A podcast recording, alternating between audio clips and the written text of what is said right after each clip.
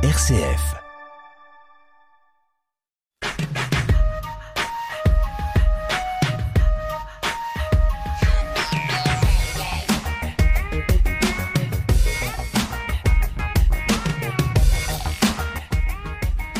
Nous commençons aujourd'hui une série d'émissions féminins plurielles à l'occasion de la Journée internationale des droits des femmes et pour l'égalité, une série avec le soutien de la délégation départementale des droits des femmes et pour l'égalité.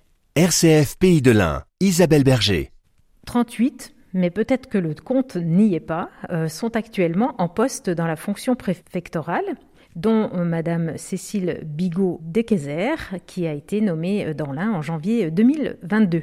Merci d'avoir accepté notre invitation, Madame la préfète, et de nous recevoir dans votre bureau pour cette émission qui a été enregistrée le 28 février.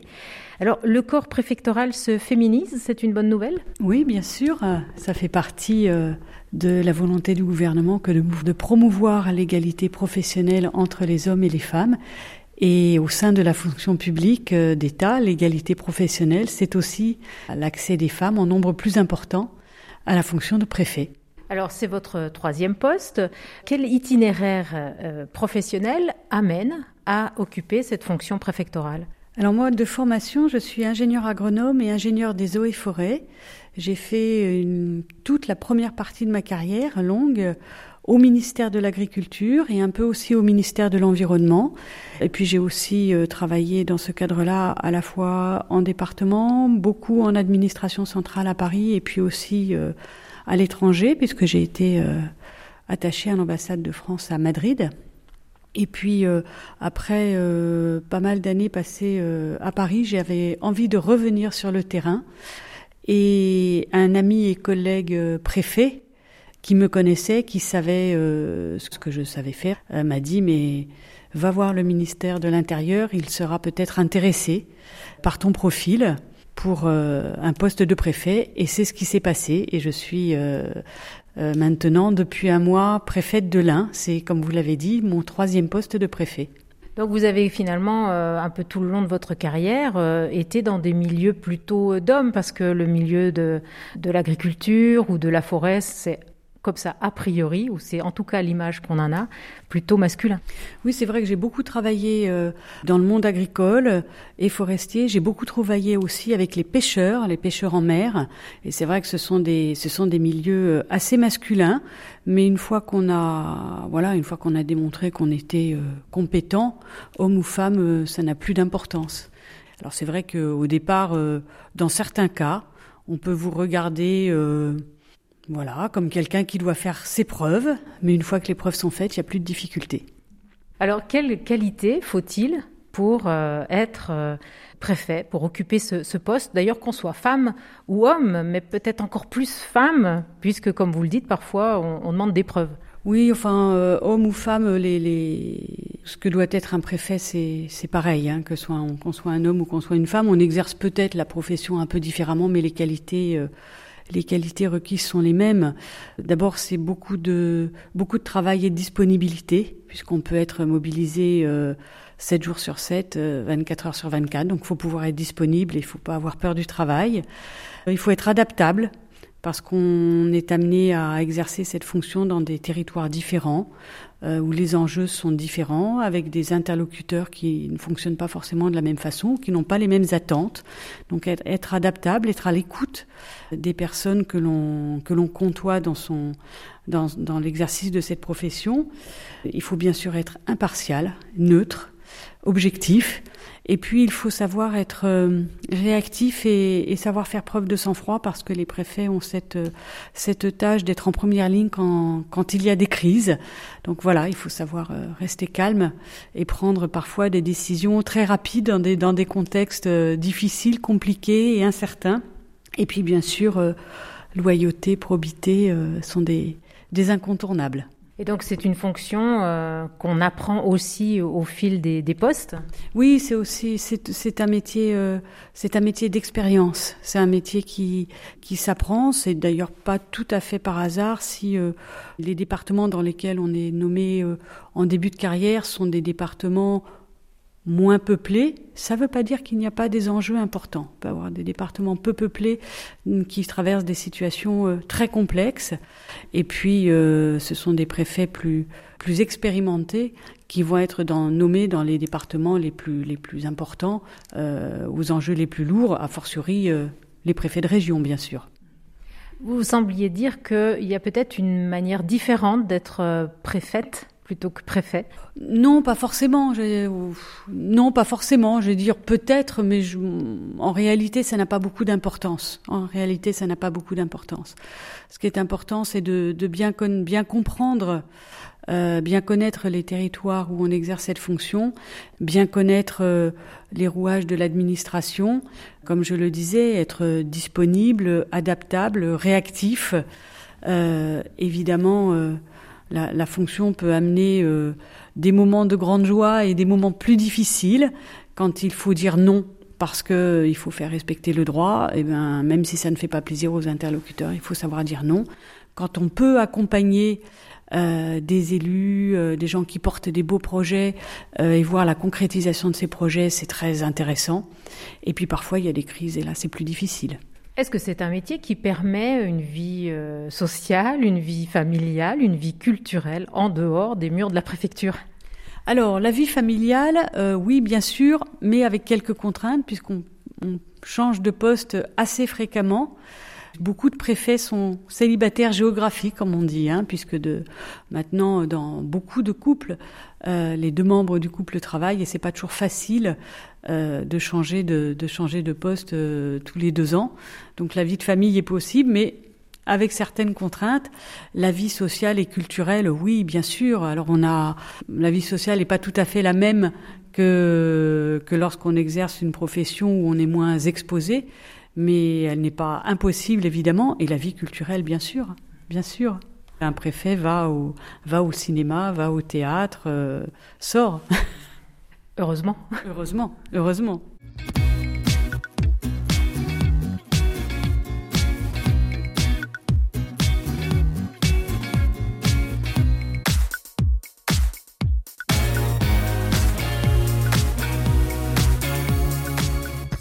RCF Pays de l'Ain. Alors nous nous rencontrons à l'occasion euh, du 8 mars. Est-ce qu'il y a des femmes qui vous inspirent, Madame la préfète?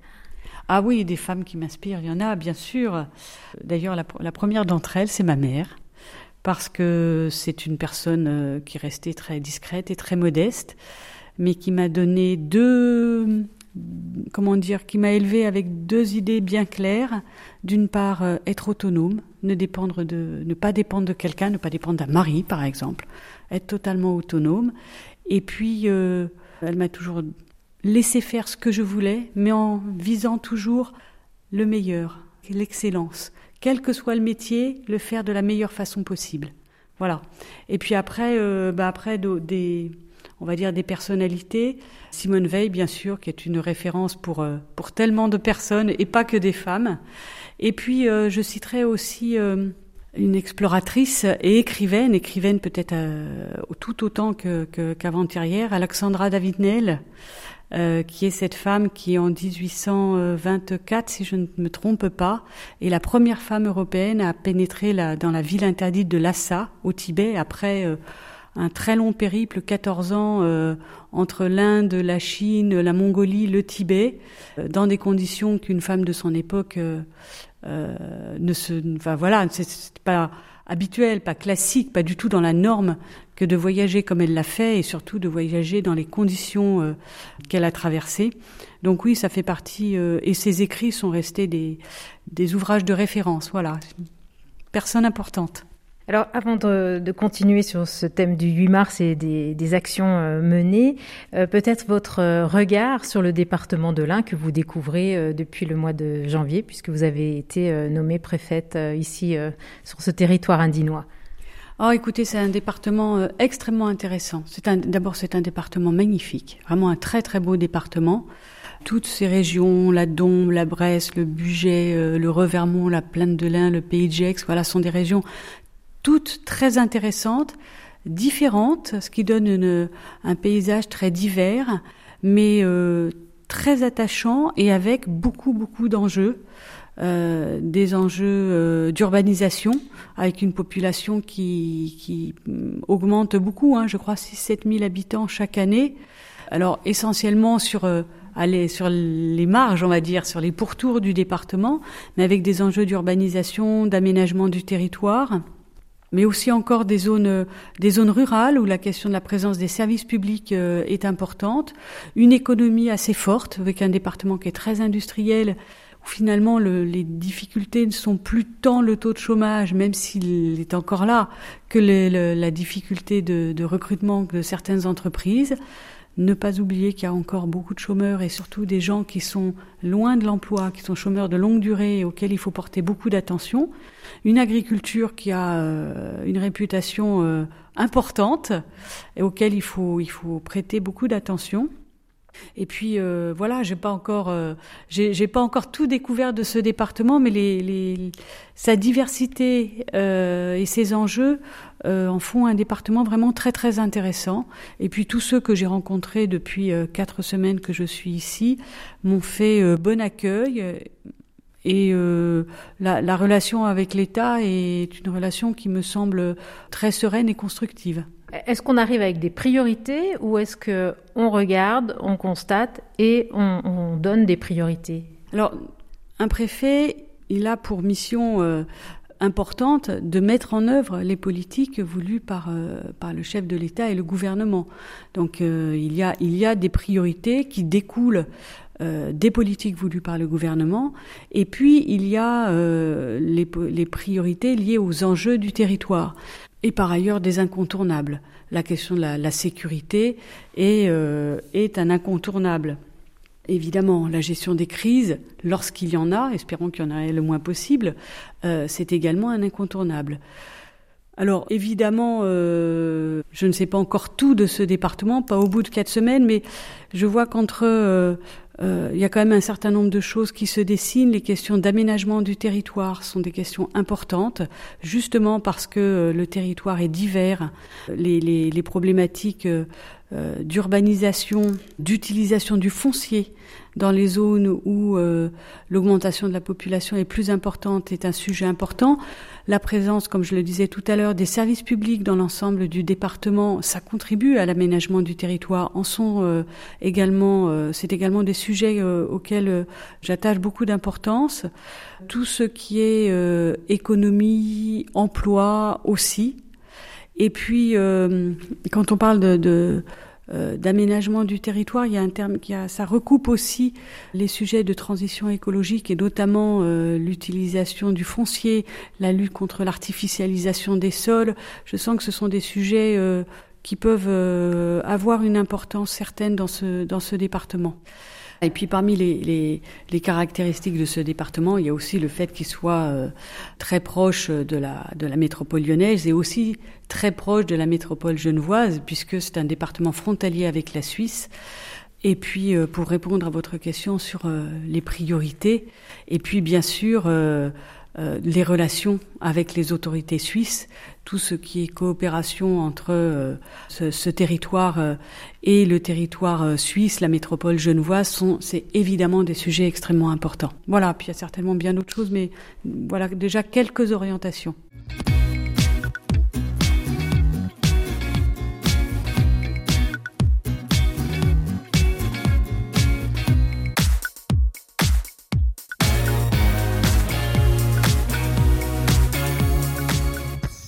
RCF Pays de l'Ain. Sur RCF, nous rencontrons Madame la préfète de l'Ain, Cécile Bigot de Kayser, notre invitée à l'occasion euh, du 8 mars. Alors, on ne peut pas citer tous les chiffres clés euh, 2021 euh, publiés par le ministère chargé de l'égalité entre les femmes et les hommes, euh, de la diversité et de l'égalité des chances, mais quels sont ceux que vous souhaitez euh, souligner particulièrement et en lien peut-être avec des actions menées dans l'Ain On pourrait citer beaucoup de, beaucoup de données. Je vais peut-être en signaler trois.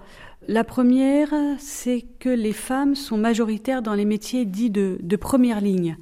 86% euh, du personnel infirmier sont des femmes, 97% des aides à domicile sont des femmes, 77% des professions intermédiaires de santé et du domaine social sont des femmes.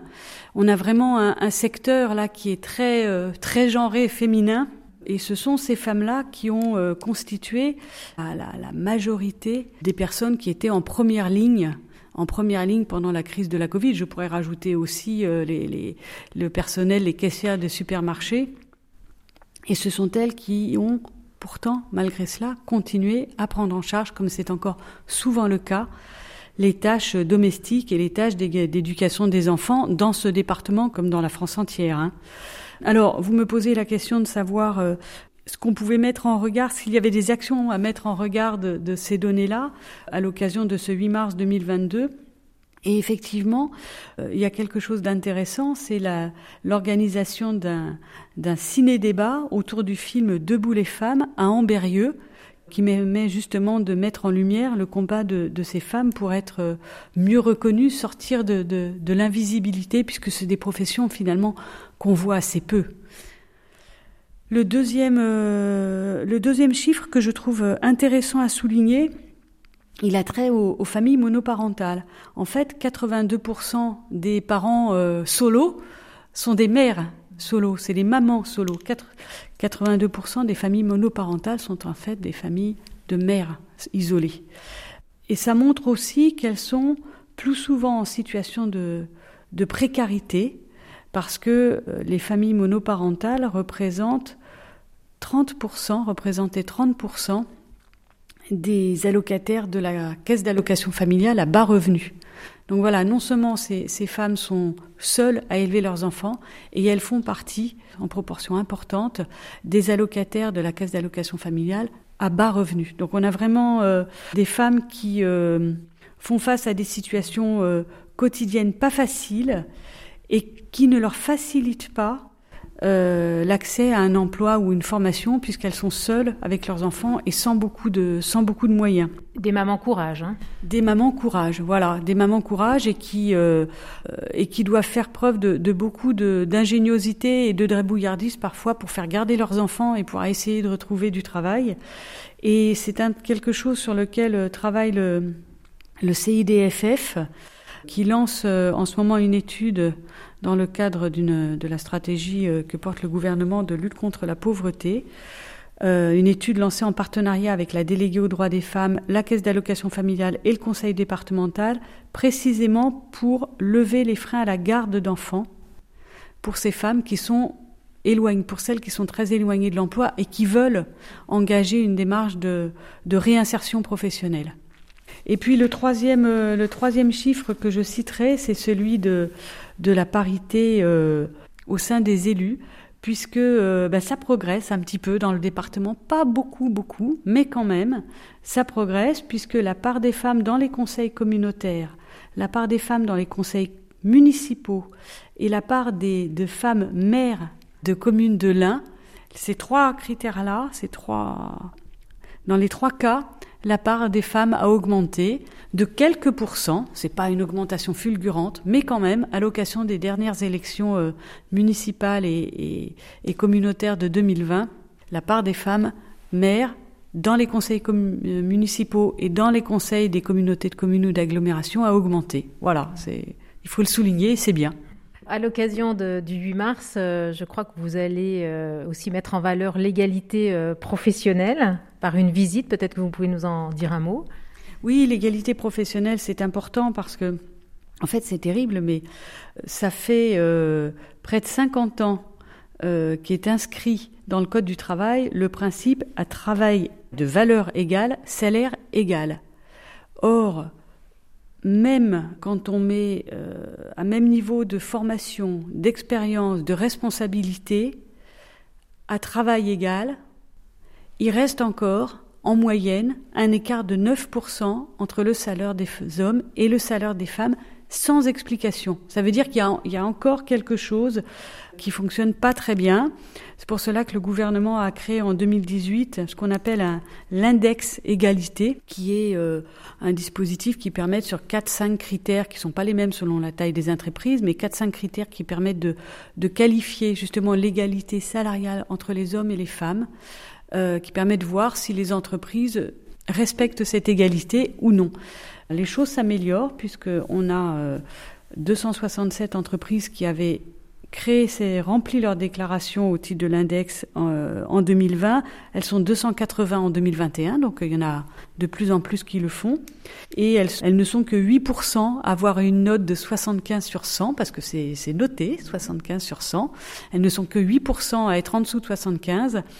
L'année précédente, elles étaient 15%. Donc voilà, ça s'améliore. Et je vais aller euh, le 8 mars voir euh, le laboratoire Mylan à Châtillon-sur-Chalaronne, qui est une entreprise euh, bien implantée dans le territoire depuis longtemps et qui fait en la matière un travail tout à fait remarquable, puisque son index est publié très régulièrement et avec une note quasiment parfaite. 98 sur 100 en, en 2019 et en 2020 et 99 sur 100 en 2021. C'est vraiment une, entreprise qui est tout à fait exemplaire sur ce plan-là, euh, à laquelle je vais aller rendre visite pour y rencontrer les dirigeants, mais aussi les salariés, les représentants syndicaux, et puis aussi pour mettre en valeur le, le travail qu'elle fait. Les jeunes filles, mais aussi les jeunes hommes, sont en train de, de réfléchir à l'orientation euh, professionnelle avec euh, Parcoursup qu'il faut remplir. Qu'est-ce que vous avez envie de leur dire euh, sur euh, cette égalité euh, professionnelle, ces choix de métier? Alors la première chose, c'est que j'ai envie de leur dire, il n'y a pas des métiers pour les femmes et il n'y a pas des métiers pour les hommes. Toutes les femmes peuvent faire tous les métiers, tous les hommes peuvent faire tous les métiers. On a tendance à dire qu'il y a encore des métiers qui sont physiquement très éprouvants, très difficiles, où il faut avoir de la force physique. C'est de moins en moins vrai, parce que, et c'est heureux, on se préoccupe de plus en plus des conditions de travail. Euh, et de plus en plus, il y a des, outils, des matériaux, des modes de travail qui réduisent la pénibilité. Et donc, même des métiers qui sont a priori plus pour les hommes sont tout à fait accessibles à des femmes euh, aujourd'hui. Euh, les femmes qui sont ingénieurs dans le béton, bah oui, les ingénieurs béton, il y a des femmes qui sont ingénieurs béton, et c'est très bien comme ça. Et il y a des hommes qui sont, euh, qui peuvent faire un travail remarquable d'aide à la personne, de s'occuper de personnes âgées, être aide-soignant. C'est pas d'être travailleurs sociaux. Il y a un peu cette idée que le social, la santé, c'est pour les femmes, le scientifique, les ingénieurs, euh, les informaticiens, c'est pour les hommes. Heureusement, c'est quand même dans beaucoup de cas dépassé, mais ça reste, ça reste un, euh, au sein de, de certaines familles quelque chose d'un peu ancré et il faut dépasser ça toutes les filles, puisqu'on parle de, ça, hein, c'est la journée de l'égalité homme-femme, pour permettre aux femmes d'avoir cette égalité, doivent pouvoir prétendre à faire tous les métiers. Donc si elles ont envie de faire quelque chose, même si c'est, euh, paraît-il, pas fait pour les femmes, si elles en ont envie, il faut qu'elles y aillent. Elles y vont. Les femmes, il faut, les jeunes filles, il faut pas qu'elles il faut surtout pas qu'elles se censurent, il faut qu'elles osent et qu'elles aient confiance en elles.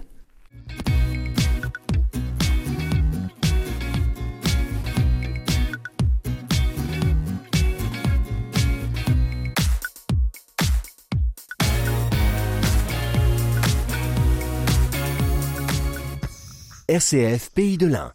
Les minutes tournent. D'autres actions que vous souhaiteriez euh, euh, signaler à l'occasion du, du, 8 mars ou euh, des chiffres ou des choses qui progressent? Il y a beaucoup d'actions qui vont être beaucoup d'actions qui vont être réalisées le, le 8 mars. Donc c'est un peu difficile de toutes de toutes les citer.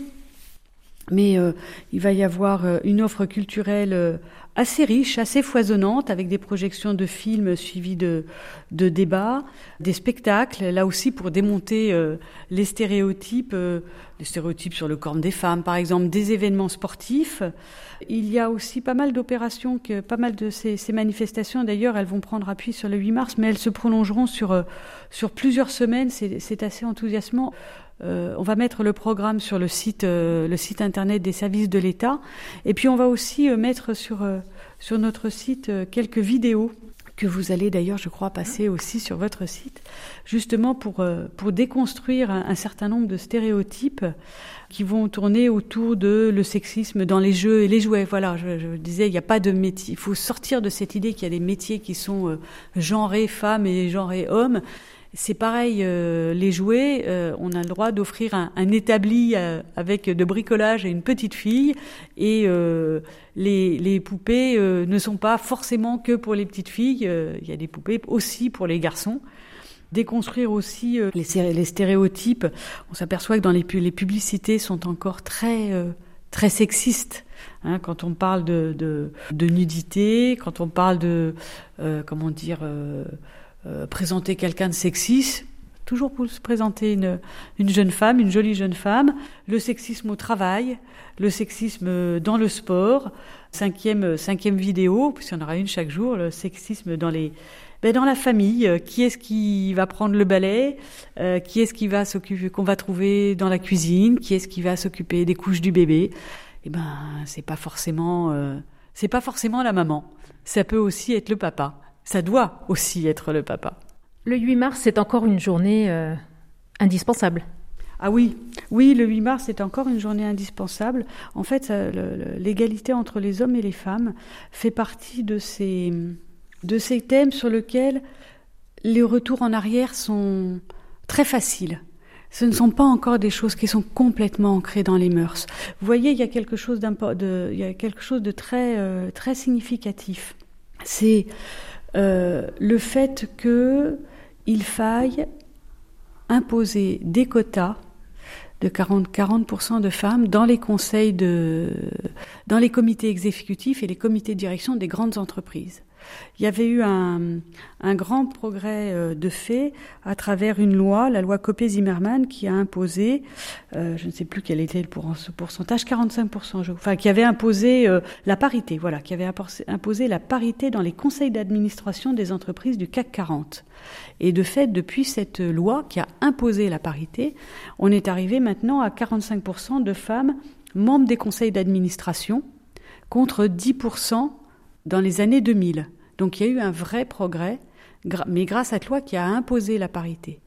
Et aujourd'hui, on voit que il y a des femmes dans les conseils d'administration des grandes entreprises, mais finalement, dans les comités exécutifs, là où se prennent les décisions au quotidien, les comités de direction, les comités exécutifs, eh ben les femmes y sont très peu rentrées. Elles sont dans les grands conseils d'administration, mais pas dans les instances de décision les plus fortes et au quotidien. Ce qui a amené d'ailleurs euh, Christine Lagarde, qui elle-même était contre les quotas au départ. Eh ben, au vu de sa carrière, qui a fait une carrière assez exceptionnelle, hein, au vu de, au vu de, la carrière qu'elle a qu'elle a faite, au vu des hum, comment dire des obstacles qu'elle a rencontrés, des dans les différentes instances aussi bien nationales que internationales, eh bien aujourd'hui, elle défend une loi qui a été adoptée euh, avec le le soutien du gouvernement, porté par la, députée Madame Rixin, qui a imposé un quota de 40% de femmes d'ici 2030 dans les comités de direction et comités exécutifs des grandes entreprises. Voilà, Christine Lagarde, elle déclare euh, clairement aujourd'hui que sans quota, il faudrait attendre 140 ans pour arriver à la parité. C'est pas ce qu'elle pensait au début de sa carrière. Ça prouve bien que, euh, bah oui, la journée du 8 mars, elle a toujours sa raison d'être non pas parce que c'est la seule journée au cours de laquelle on doit se préoccuper de la de l'égalité homme-femme, parce que ça doit être une, une, euh, préoccupation quotidienne, mais parce que c'est l'occasion, cette journée-là, de euh, d'en faire encore plus la promotion. Merci beaucoup, Madame la Préfète, de nous avoir reçus euh, ce 28 février pour une diffusion donc le 7 mars. Merci. C'est l'occasion aussi de vous dire bienvenue chez nous sur nos, nos terres indinoises. Merci beaucoup. Merci à vous.